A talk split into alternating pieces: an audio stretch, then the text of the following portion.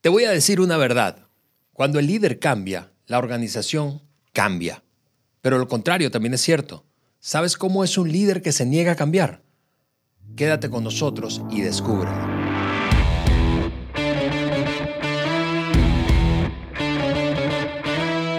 Saludos para todos, amigos, queridos, amigas de todo el mundo hispanohablante. Estamos felices de estar en un nuevo episodio del podcast de liderazgo de John Maxwell por Juan Beriken. Yo soy Ale Mendoza y en esta ocasión eh, vamos a tener una nueva conversación que ya comenzamos, de hecho, la semana pasada, en el episodio anterior, sobre cómo es el perfil de un líder en problemas o problemático. Así que, eh, ¿te parece? Si le entramos, mi querido Juan, te mando un abrazo. Ya regresa, Juan, estás allí en, en tu casa en Michigan y te extrañamos aquí en el estudio. Ya, Ale, ya, ya pronto, pronto, pronto. Nos quedamos aquí por eh, los eventos que, que tuvimos con Costa Rica, pero ya vamos regresando y el próximo episodio te prometo que estoy ahí mismo a tu lado para abrazarte y besarte. Saludos a todos, un fuerte abrazo para toda la familia que ve, que escucha y ve el podcast de liderazgo. Me siento tan feliz que hay un grupo de personas tan grande. Cada día Ale, la familia crece y, una familia que nos preocupemos por nuestro crecimiento. Porque cuando nosotros entendemos que cuando nosotros mejoramos somos más valiosos para las personas que están a nuestro alrededor y por eso queremos crecer. Y este, y, este podcast, estos episodios, muy buenos, sale, muy, muy buenos. Así es, así es. Y mira, hablando de crecimiento rápidamente eh, eh, del podcast y de la familia y la audiencia del podcast en el mundo hispanohablante, eh, estamos súper emocionados porque ustedes, amigos que nos ven, escuchan, han puesto en el top de la lista de podcasts más escuchados eh, de este segmento, voy a decirlo así, de crecimiento personal eh, al podcast de liderazgo de John Maxwell por Juan Beriken. Y eso es un honor para nosotros y queremos seguir asumiendo la responsabilidad de hacerlo cada vez mejor, cada vez mejor, porque ustedes necesitan y merecen eh, que lo hagamos bien. Entonces, gracias, gracias a todos. Juan, en el episodio pasado dijimos que un líder que se niega a cambiar básicamente condena a la organización al estancamiento, al no crecimiento. Y, queremos seguir hablando de eso hoy, Juan. Ale, lo que el contenido que vamos a ver hoy es un complemento tan bueno para lo que vimos la semana pasada. Eh, me gustan mucho los puntos. Creo que son puntos sumamente prácticos que nos van a ayudar mucho. Así es, así es. Y, mira, antes de, ver estas últimas seis características, la semana pasada, en el episodio anterior, vimos las primeras seis. Y antes de saltar a echarnos este clavado a las siguientes seis características de un líder problemático, quiero recordarles a todos los que nos ven y escuchan que tenemos, yo tengo aquí en mi mano, un libro eh, que puede ser tuyo, que queremos regalarte, obsequiarte. Y la única condición, manera de eh, tener la posibilidad de hacerlo en un sorteo aleatorio que hacemos es suscribirte a nuestro podcast y eso lo haces a través de la página web que es www.podcastdeliderazgo de johnmaxwell.com o seguir eh, y suscribirte al canal de YouTube de Juan Beriken y de esa manera ya vas a estar participando. Al final del episodio de hoy, de hecho, voy a mencionar, y ya tengo el nombre aquí frente a mí, al siguiente eh, o al ganador de este libro que ya tengo en mi mano. Sí, qué bien, qué emoción, qué emoción.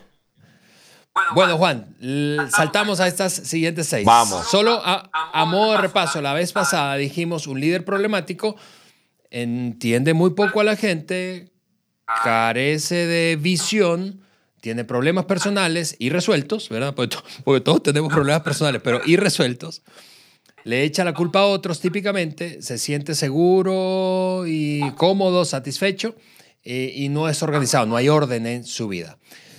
Y hoy vamos a saltar entonces a soltarte y compartirte estas últimas seis características para completar la docena. Así que la número siete dice esto, un líder problemático se enoja fácilmente. Mi mamá me decía algo cuando yo estaba chiquito. Y es un dicho que creo que es común en varios países de América Latina. Es, es que cuando yo me enojaba fácilmente, ella me decía, pero tú sí eres mecha corta. O sea, tienes la mecha muy corta. no das tiempo como para, que, para, que, eh, para, calmarte, sino que respondes de una vez. Ok, Juan, hablemos de eso. Sí, Ale, y sí, es cierto, algunos tienen la mecha más corta que otros, pero al fin de cuentas, todo enojo es un mecanismo de control. O sea, déjame explicar. Em, cuando, cuando, cuando sacamos el enojo, obviamente la emoción de enojo puede, puede podemos sentir eh, enojo eh, para cosas justas e injustas, buenas eh, y malas. O sea, es la emoción. Pero cuando uno usa su furia, voy a decirlo así, ese enojo interno expresado a través de acciones, a través de palabras, es, que la, es porque la persona quiere producir algo, algo que quiere, o, quiere parar algo que, no quiere. Y, hmm. yo he estado bajo diferentes liderazgos muchos años atrás, en que los líderes usaban ese enojo para, tratar de controlar las personas y las circunstancias. Y, no está bien, en, en, todo caso no está bien. Una característica vital, vital de los buenos líderes es el dominio propio, el poder hmm. dominarte a ti mismo. Eh, y está bien que te enojes por algo, pero ¿qué haces con el enojo? Eh, líderes con problemas expresa su enojo y golpea a las personas y las situaciones. O sea, el enojo lo toma de adentro y hace cuenta que toma un bat de béisbol y comienza a golpear a la gente, a la situación. Y es una forma de, crear mucho, de, causar mucho daño. y, yo he visto que el, que el motivo detrás de, todo eso es, es querer controlar. Yo, yo, yo tuve un líder hace muchos años atrás. No voy a mencionar su nombre. Probablemente escuche el podcast. pero era de, esos de, mecha corta, ¿no? Pero, pero lo, veías, lo veías. Y entonces de repente algo pasaba y, se ponía rojo, rojo, rojo.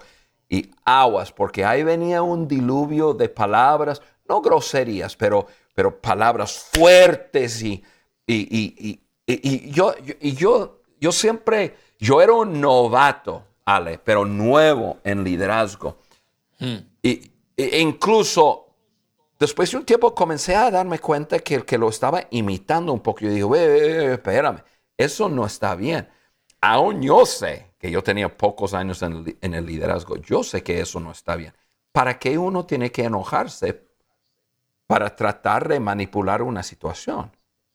Hay cosas que, que, molesta, hay cosas que sucede que uno no, no, no, le gusta, pero no quiere decir que hay que dejarse enojar y, luego expresar ese enojo. Es, ese, ese líder lo hacía y yo creo, yo creo que eso fue un, tope a su liderazgo. E, e, esa persona ya treinta y tantos años pasado está con el mismo grupito, está haciendo la misma cosa, está, porque buenos líderes se da cuenta y, no se queda bajo un, liderazgo así. Claro. ¿Qué es lo que un líder tiene que hacer con su enojo? O sea, todos nos enojamos, todos, todos nos enfrentamos a situaciones que no nos gusta o, acciones de personas que nos molestan. ¿Qué hacemos? Debemos usarlo como combustible, es la palabra que quiero usar, como combustible para pensar, para crear ideas, para hacer cambios. Eh, y, entonces lo tomamos y tenemos, ok, porque vamos a pensarlo así, ok, enojo es esa energía interna, ok, ¿qué vas a hacer? No, en vez de expresarlo para causar daño, tómalo, hay que contenerlo adentro y entonces decir, ok, ok, ¿qué, voy a hacer con esto? A pensar. Y, y luego, ¿qué, ¿Qué puedo hacer para cambiar, crear ideas? Y, eh, o sea, hay que responder, no reaccionar.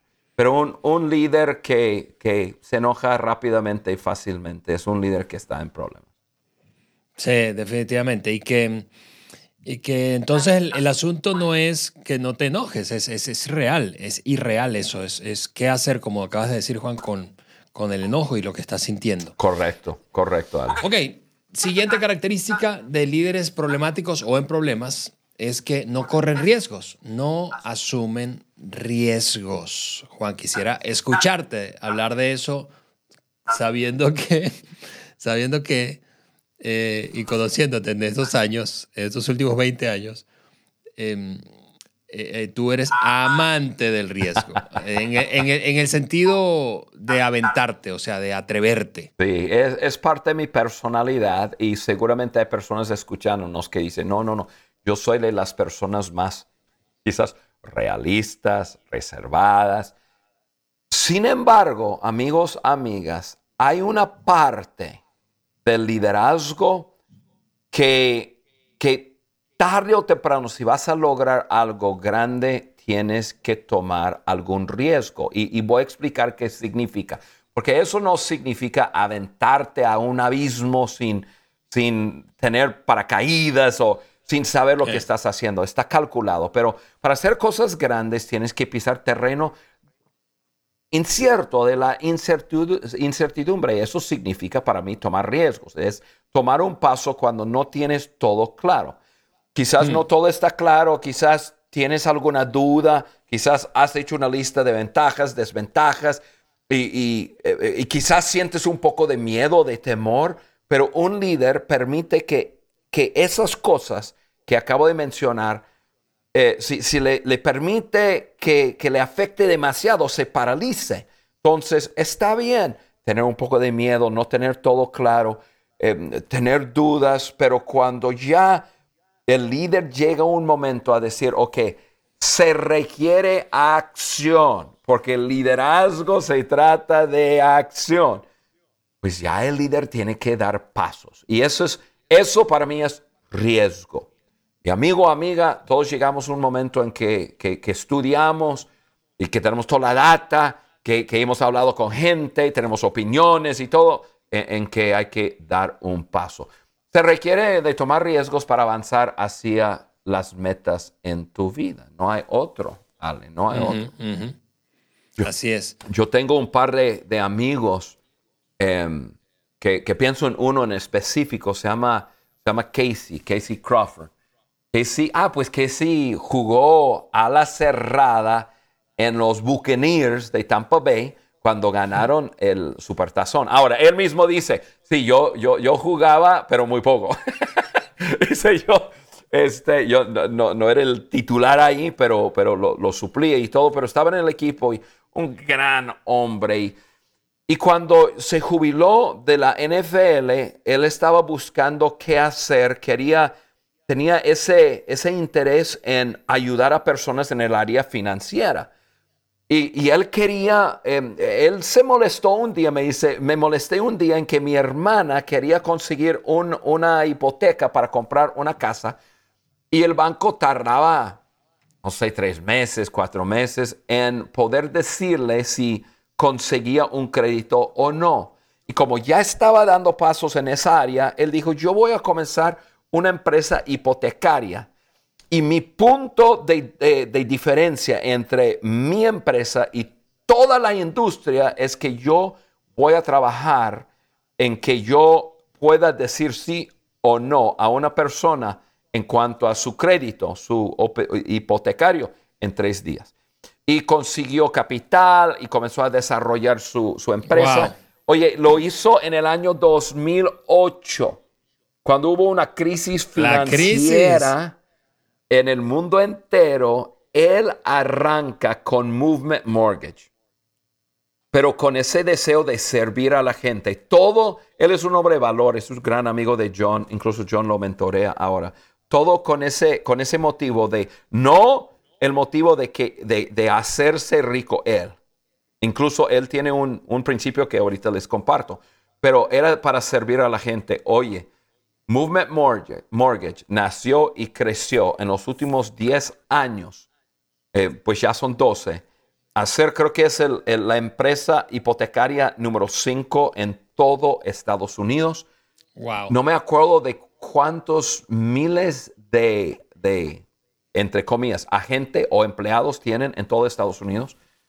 Em, son billones de hipotecas cada mes. Y, y, Casey, lo que me encanta de Casey es un hombre que usa la, la, utilidad que genera para dar. Casey como el dueño y su esposa pusieron un límite a, a, sus entradas, a su sueldo. Entonces dice, ok, calcularon cómo pueden vivir cómodamente, felizmente, pusieron un límite, no importa qué, qué tan grande llega la, la, la, empresa, esto va a ser nuestro salario tope hasta aquí, nada más y ya. Y Movement Mortgage es una, una organización hipotecaria que nació a base de un riesgo eh, de un hombre con visión. Y, vamos, mira lo que, lo, lo que ha hecho. Y, y, en, y en el mundo de hoy día, todo lo que hacemos, Ale, que, que, valga la pena, que, que, pueda ser algo grande, va a ser un riesgo, porque tenemos que ser los primeros en hacer algo y, y, bueno, no tenemos a alguien más que ha, que ha caminado el camino, pues son riesgos que tomamos. Así es, así es. Wow. Em, fíjate que, que eh, eh, tú, tú, decías, pues todo lo que vale la pena tiene implícito un riesgo. Este, eh, mudarte, aceptar un trabajo, renunciar a un trabajo, lanzarte a un emprendimiento, casarte, decidir tener hijos. Este, todo, estudiar una carrera, todo, todo, todo involucra un riesgo. Todo. valdría la pena que eh, eh, no, no nos, la vida no nos obligara pues a, a, hacerlo, sino que nosotros lo hiciéramos proactivamente. Así es. Muy bien. Número 9 de esta lista de 12, un líder problemático es inseguro y está a la defensiva. Y yo sé que este tema, Juan, a ti y a mí nos apasiona porque hemos recorrido básicamente toda América Latina y conocido un montón de líderes y creo que hemos concluido nosotros, tú y yo, el equipo de ahora el ecosistema de Maxwell, que la inseguridad es un cáncer en el liderazgo, es un cáncer. Sí, es, es, es un cáncer. Y, y hay tanto que podríamos hablar de este tema, incluso como es una de las principales, voy a usar la palabra fallas o grietas en la vida de un líder que socava su liderazgo, cada vez de vez en cuando vamos regresando a hablar acerca de la seguridad personal y cómo crecer y salirse de la inseguridad. Pues eh, entonces aquí voy a tocar un, un tema de lo mucho que pudiéramos hablar porque hay otros episodios y haremos más episodios de la inseguridad. Em, los líderes inseguros no permiten que otros avancen. Hmm. O sea, líderes inseguros necesitan mantener a todo el mundo bajo su nivel o bajo su liderazgo. Y lo hemos visto mucho, Ale, que líderes inseguros comienzan a a, tapar otros líderes que se vienen levantando y palos y, los, los, crean topes. Em, si alguien avanza o crece, el líder inseguro siente amenazado y, por ende el líder crea un tope para su avance. Eso es una mm. tragedia, una tragedia. Y, y, ese líder es capaz de decir no a buenas ideas, es capaz de querer controlar las relaciones de otras personas, y ahorita voy a terminar este punto hablando de eso, es capaz de bloquear oportunidades de crecimiento, de avance, porque, porque su inseguridad le gana, le gana. Y eso es una tragedia, es muy triste. Yo hablo con muchas personas, muchas personas. Em, suele suceder que estamos en una conferencia hacemos un tiempo de preguntas y respuestas y sin duda alguien va a preguntar, Juan, ¿qué hago? Está, estoy bajo un liderazgo que no permite crecer, un liderazgo que controla todo, un liderazgo que, que, que, ¿qué hago? Desafortunadamente tengo que decir, necesitas tomar una decisión, porque 99.9% de las veces el liderazgo no va a cambiar. Quien, quien tiene que cambiar es tú y, eso significa cambiar de líderes.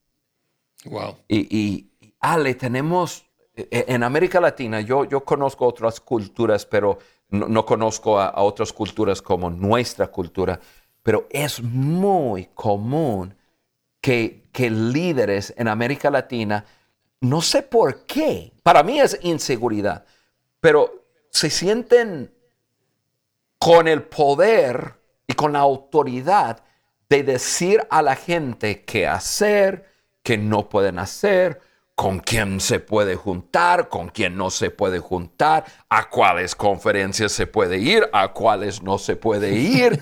o sea, eh, eh, es una locura. Y cuando yo hace muchos años atrás me topé con, con esa realidad, yo dije, no, es que, es que aquí hay una falla grandísima de, dos, de los dos lados. Uno, un líder que cree que, el liderazgo es decir a la gente todo qué hacer y, decirle sí, no, sí, no, sí, no. Y otro problema, es que uno se deja. Así es. ¿por, qué te dejes dominar y gobernar por un líder loco que se cree el, el, rey del universo? Mándalo, mándala por un tubo. Perdón que me apasiono un poco con este tema, pero, pero tú, amigo, amiga, eres eres el líder de tu vida. Nunca cedes tu voluntad a otro. Tú y yo debemos de aprender, debemos ser personas de valores, debemos de honrar y debemos de respetar. Y debemos entender cómo estar bajo liderazgo, o sea, bajo autoridad. Pero estar bajo autoridad no significa que le estamos dando a otra persona la responsabilidad y la autoridad por nuestras vidas. Tal cual. Y es un líder que está en problemas, eh, que cuando, cuando, es tan inseguro, que crea topes de liderazgo y comienza a decir a la gente qué hacer y qué no hacer. Ale. Así es, así hay mucho que hablar ahí. Ah, eh, eh, exactamente, hay muchísimo que hablar. Y si tú escuchaste a Juan ahorita y dices, yo necesito escuchar más de eso y necesito herramientas para crecer en seguridad interna, bueno, quiero animarte a darle scroll down a, tu, ahí a, los episodios del podcast, ¿verdad? En la plataforma que utilices y llegar hasta el episodio 53 y 54 de nuestro podcast. Porque ese par de episodios, en ese par de episodios hablamos detalladamente de cómo crecer en seguridad interna. Y, te va a fascinar y va a ser muy útil para ti y tu equipo. Oye, Ale, y, y eh, ahorita estaba pensando en, eso que me apasioné un poco y que no se deje. hay, un, hay un muy buen libro em, que ayuda a personas a establecer em, e, esas, e, esos límites en su vida. Incluso en español, creo que se llama Límites, ¿no? Sí, sí, es una serie de libros del doctor Henry Cloud y John Towson. Ya. Y pues, pueden encontrarlos en diferentes plataformas y vale la pena leerlo. Sí. Muy bien, número 10, décima característica de un líder en problemas o problemático es que es inflexible, inflexible. A mí me gusta, me gusta mucho, Juan, y para darte la palabra, una frase de Lao Tzu que hace, hace años yo leí. Precisamente en el libro, en el libro Las 21 cualidades indispensables de un líder del Dr. Maxwell. Eh, Lao Tzu dice, las plantas nacen suaves y tiernas y en su muerte son rígidas y quebradizas. Así también los hombres nacen flexibles, enseñables, pero en su muerte son tiesos y duros. Y entonces Lao Tzu concluye, por lo tanto podríamos decir que cualquiera que sea flexible, dispuesto a aprender, es un discípulo de la vida, y cualquiera que sea rígido e inflexible es un discípulo de la muerte. Entonces... Ya lo enseñaste, Ale. Ya, ya, el micrófono. ¡pa! Ahí está. Ahí está. Eh, muy bueno. Muy bueno. Eh, a un líder inflexible, ese líder cree que su manera de hacer las cosas, su opinión, su óptica es lo que cuenta y no importa. Y, la verdad que un líder así no necesita un equipo. No, no. Mm. y si sigue así, no tendrá un equipo. De acuerdo. Porque los líderes inflexibles, los líderes que dicen así es y, y, no haremos otra cosa más que así como yo digo, nunca va a tener líderes de alto nivel a su alrededor, porque cuando uno se da cuenta, ah, pues con él o con ella, yo no puedo crecer em, hasta ahí. Entonces, la, la falta de flexibilidad realmente le lleva a un líder a la muerte. Bien, bien dicho, Ale. Así es, así es. Bien, em, número, número, ahora déjame hacer una, una pausa técnica. 11, estamos eh, en 11. Sí, debo hacer una pausa técnica. Te voy a conectar la compu porque se me va a quedar sin batería. No te creo. Ay, qué bonito, qué bonito. Mira, en el episodio pasado, mientras tú conectas la compu, ojalá sigan grabando, ojalá no, no editan eso. En el episodio pasado hablamos de, de la organización y hablamos de la anticipación.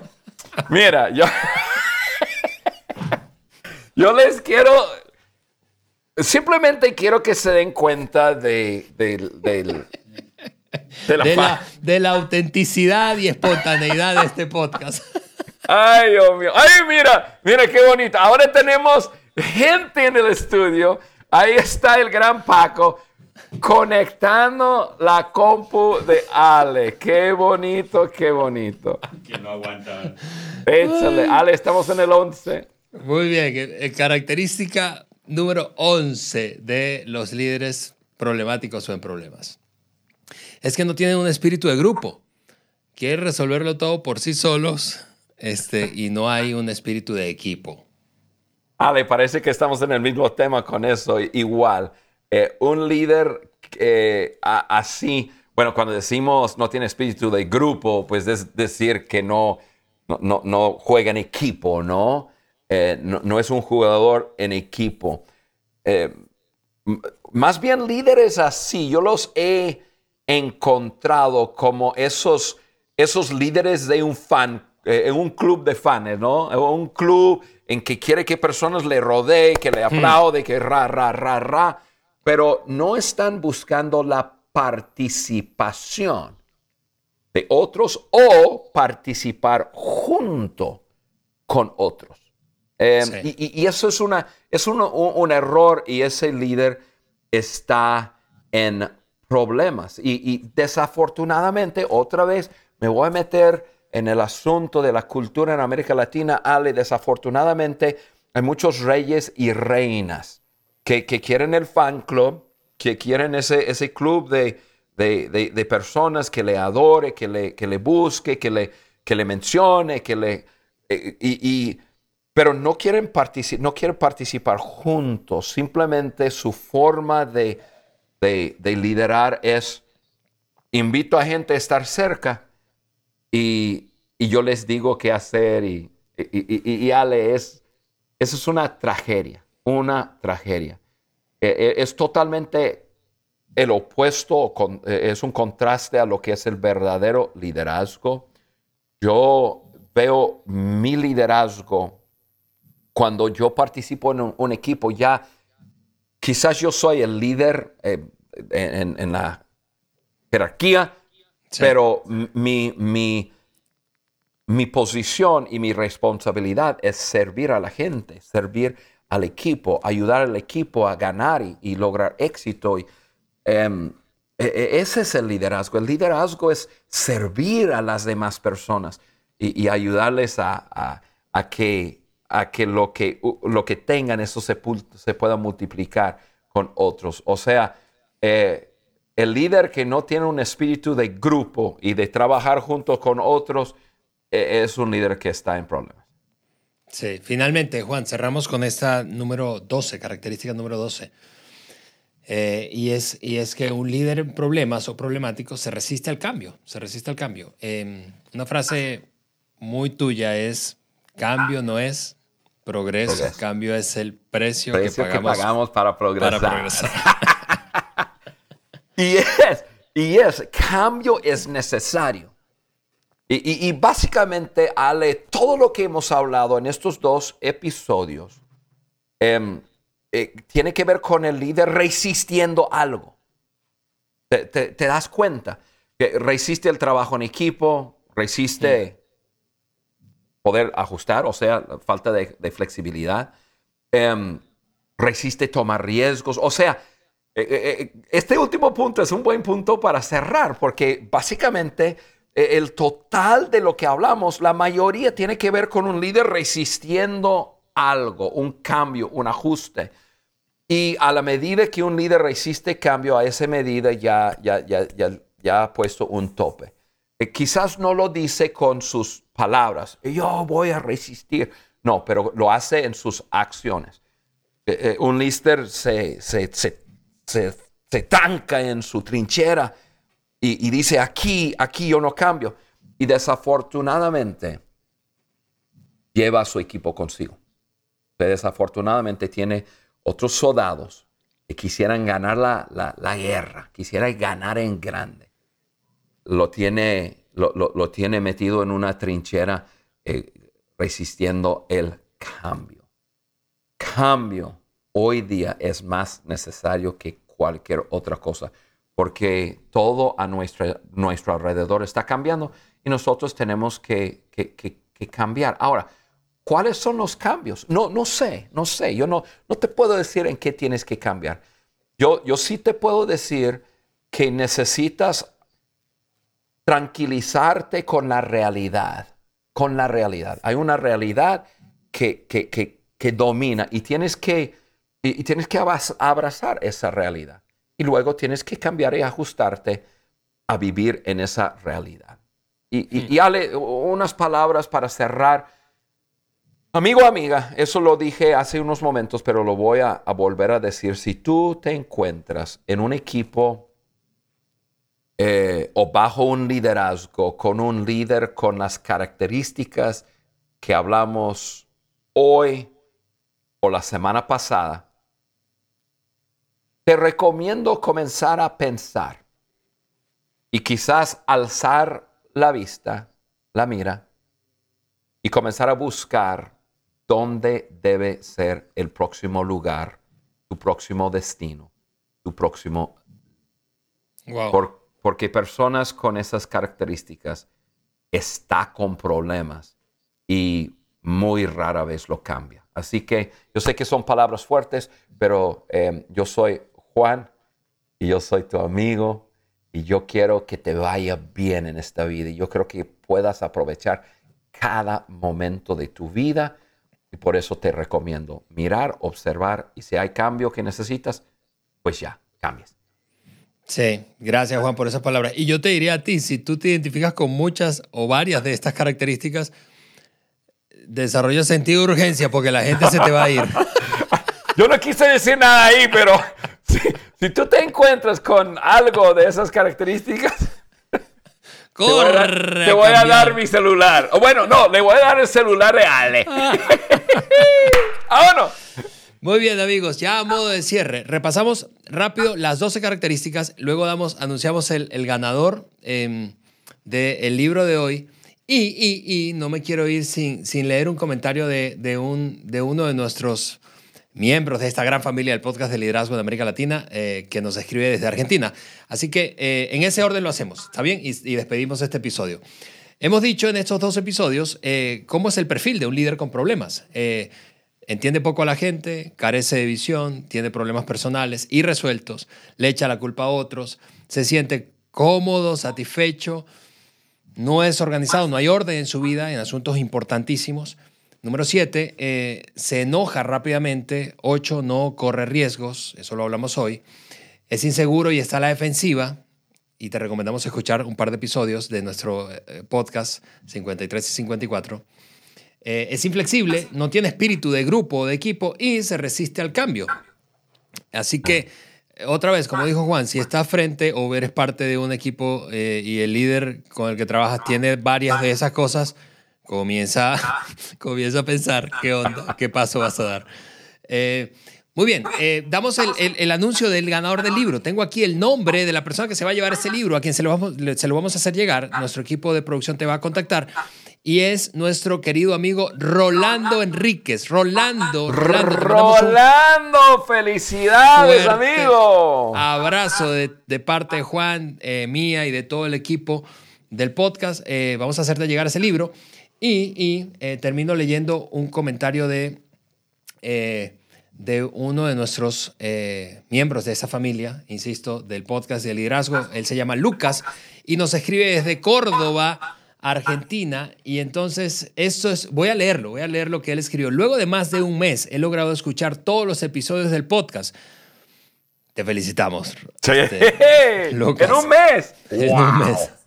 Eh, y hoy me doy cuenta que no tengo más que escuchar, así que he decidido volver a empezar a bajar las hojas de discusión y completar mi tarea. Bien hecho. Realmente han agregado valor a mi vida, los felicito. Amigos, te mandamos, te mandamos Lucas, un abrazo desde aquí, desde México, y Juan desde Michigan. Eh, qué bueno, qué bueno que estamos agregando valor a tu vida. Recuerda, nuestra meta es agregar valor a la vida de personas como tú, pero que multipliquen ese valor en otros. Así que comparte eso, Lucas, con otros. Y, y, tú que nos ves o escuchas, haz lo mismo, comparte, agrega valor a otros y vamos a multiplicar este sueño de ver a una América Latina mejor, mejor de lo que la recibimos. De esa manera nos despedimos hoy en este episodio y te animamos a no perderte el siguiente. En una semana estaremos otra vez al aire. Fuerte abrazo de parte. Ale, estamos juntos, Así es, aquí, aquí en el estudio. Fuerte abrazo, amigos. Los queremos. Chao.